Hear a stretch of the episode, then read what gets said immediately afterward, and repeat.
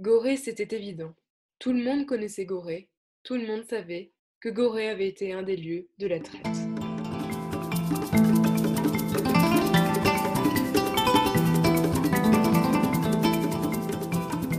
Merci d'avoir choisi Radio France Internationale et bienvenue dans ce nouvel épisode de notre série sur l'histoire de la France-Afrique en compagnie de mon confrère Théophile Gervais.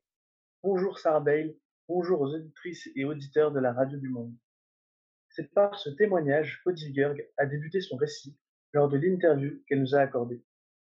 Professeure émérite enseignant l'histoire de l'Afrique subsaharienne à l'Université Paris Diderot, elle nous a livré ses souvenirs et son expérience avec Gorée depuis sa première visite en 1977.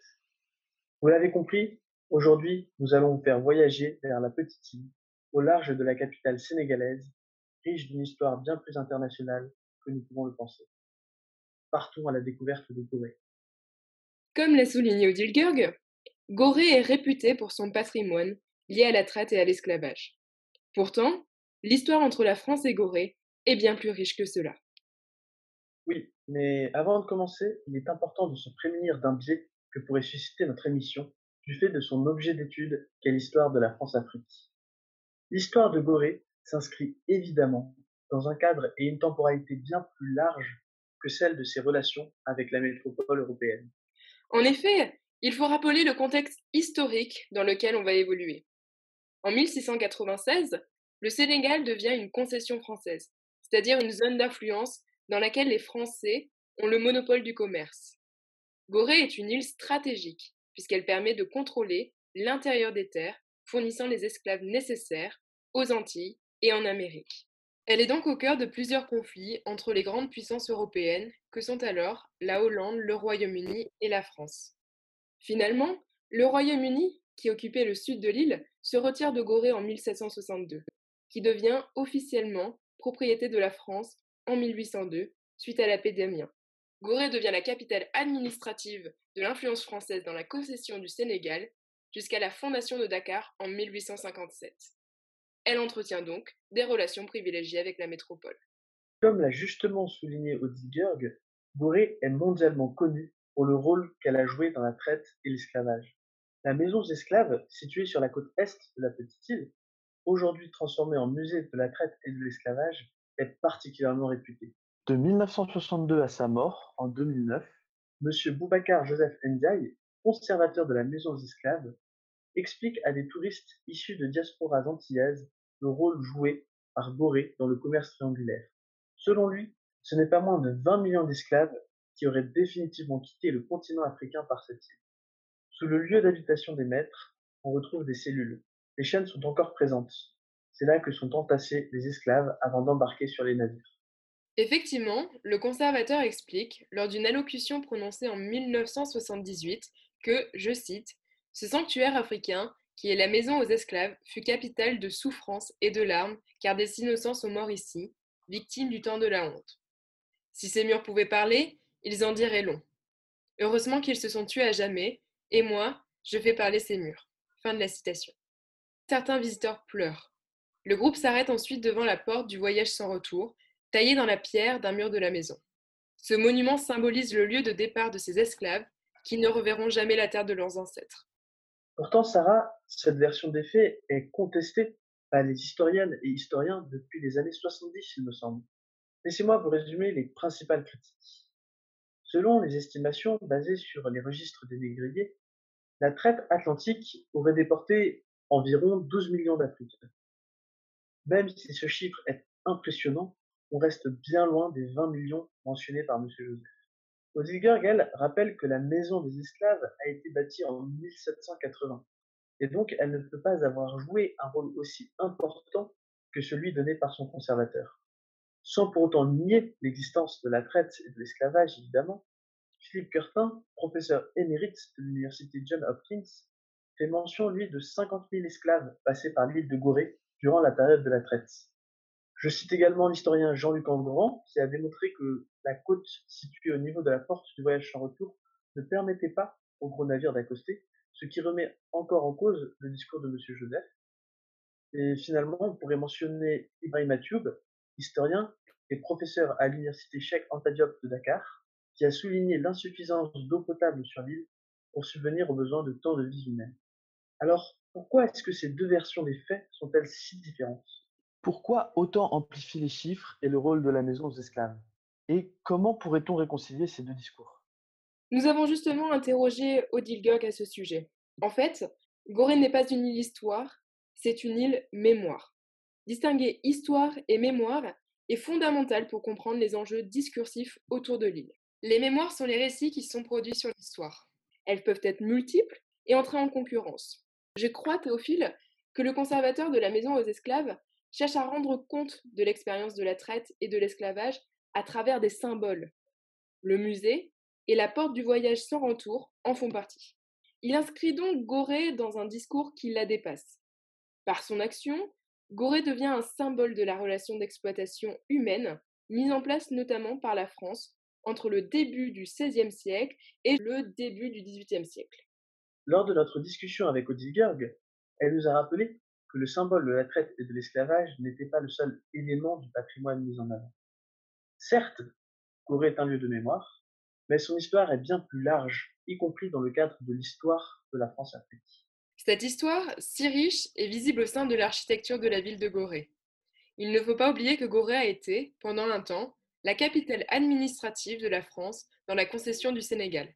Mis à part l'histoire de la traite atlantique, qui attire de nombreux touristes sur cette île, les différents monuments nous font voyager dans une autre période, celle de la colonisation.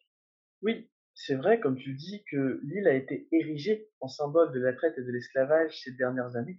Et d'ailleurs, nous y reviendrons. Mais il est impossible de passer à côté de ces nombreux bâtiments coloniaux qui occupent l'espace de l'île. Bien, nous vous proposons maintenant d'embarquer dans une chaloupe à Dakar.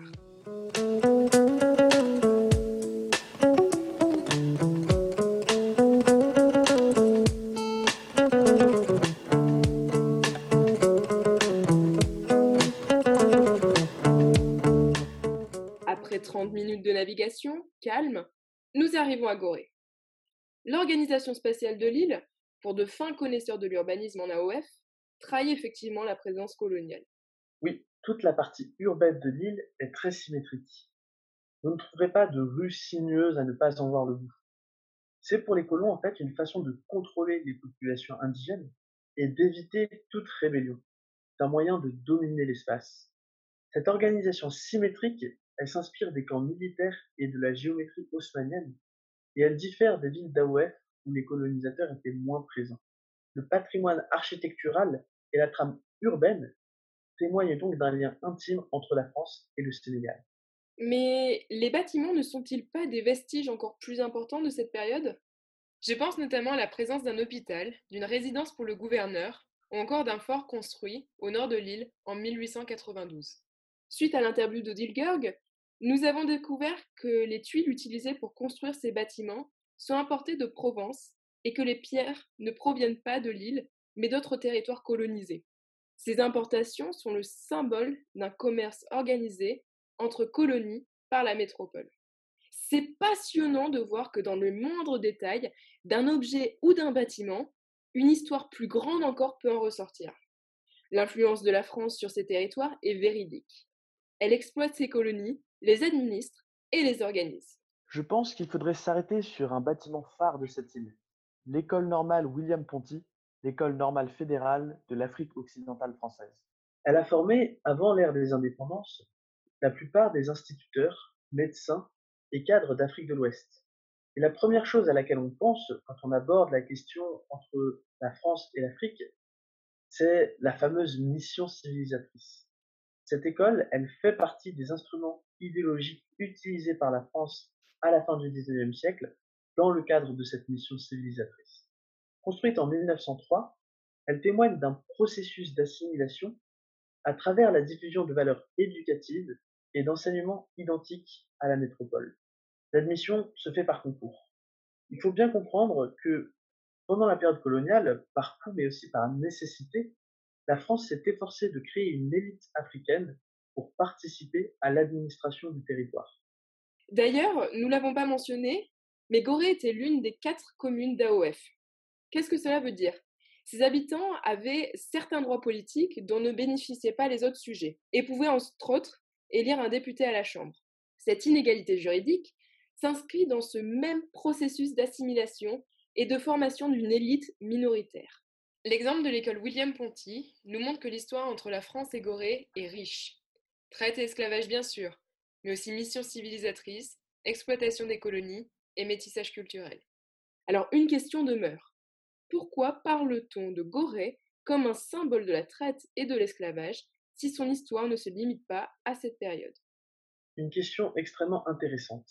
Eh bien, c'est parce que Gorée est un lieu où la mémoire, qui relève d'enjeux politiques, s'est mêlée à l'histoire. Il faut donc aborder la question du patrimoine et de sa mise en valeur en se posant la question de ce qui est mis en avant, de ce qui est détruit et surtout pourquoi? Odilger demande, je cite, Que fait-on des éléments du passé qui nous renvoient à une partie de l'histoire que nous ne souhaitons pas constamment avoir devant les yeux ou que nous souhaite éliminer parce qu'elle renvoie à une partie négative de notre histoire? Plusieurs bâtiments, notamment l'école normale, ne sont pas bien entretenus sur l'île, mais n'ont pas pour autant été détruits. Pourtant, tout ce qui touche à l'histoire de l'esclavage et de la traite atlantique est valorisé à l'image de la maison des esclaves. Cette question de valorisation du patrimoine est liée à la mémoire. Beaucoup vous diront que ce n'est pas tant Gorée, mais le symbole qu'elle représente qui fait sa notoriété. Beaucoup d'historiens défendent qu'il soit nécessaire d'avoir des symboles pour la mémoire, de réussir à synthétiser une seule et même histoire dans un lieu de mémoire. Odilger nous racontait qu'elle n'était pas revenue à Gorée depuis 15 ans, mais qu'à travers ses lectures et les échos de ses confrères, l'île se serait transformée en un lieu de mémoire de la traite atlantique. Il y a une focalisation, une mise en valeur et une amplification de cette période. Les habitants de l'île ne veulent pas seulement renvoyer cette image, mais d'un autre côté, ils en tirent profit. Beaucoup de touristes se déplacent pour visiter cette île. En effet, la patrimonialisation de l'île implique de nombreux acteurs comme l'UNESCO qui, par exemple, a intégré en 1995 l'île de Gorée à la route des esclaves, qui est un projet qui vise à briser le silence autour des traites négrières et de l'esclavage. L'île, surnommée l'île Mémoire, tend à raconter les souffrances d'une histoire antérieure. Donc si je comprends bien, l'île est un peu devenue comme le lieu de rencontre de différentes mémoires. Effectivement, L'exemple du Festival des Arts Nègres est parfait pour aborder cette intersectionnalité des mémoires, mais aussi l'appropriation de l'île comme symbole.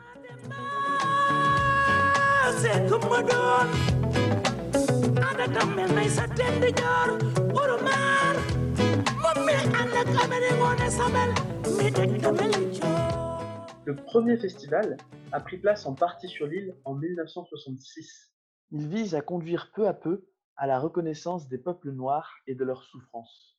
Amadi Bokoum et Bernard Poulier expliquent dans leur article La fabrication du patrimoine, l'exemple de Gorée, le rôle central de l'île comme un carrefour entre plusieurs mondes, comme, je cite, un lieu d'échange culturel, artistique, littéraire et scientifique regroupant l'Afrique et sa diaspora.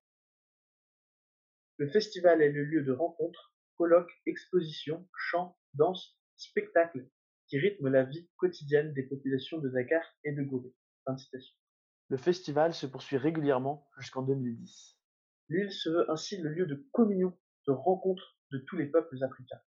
Ce qui est intéressant de voir est que Gorée est utilisé comme une thérapie, un remède pour ces peuples noirs unis par une même expérience de souffrance et de douleur, et qui cherchent symboliquement à reconnecter avec l'expérience de leurs ancêtres à travers l'histoire de l'île et le symbole qu'elle constitue.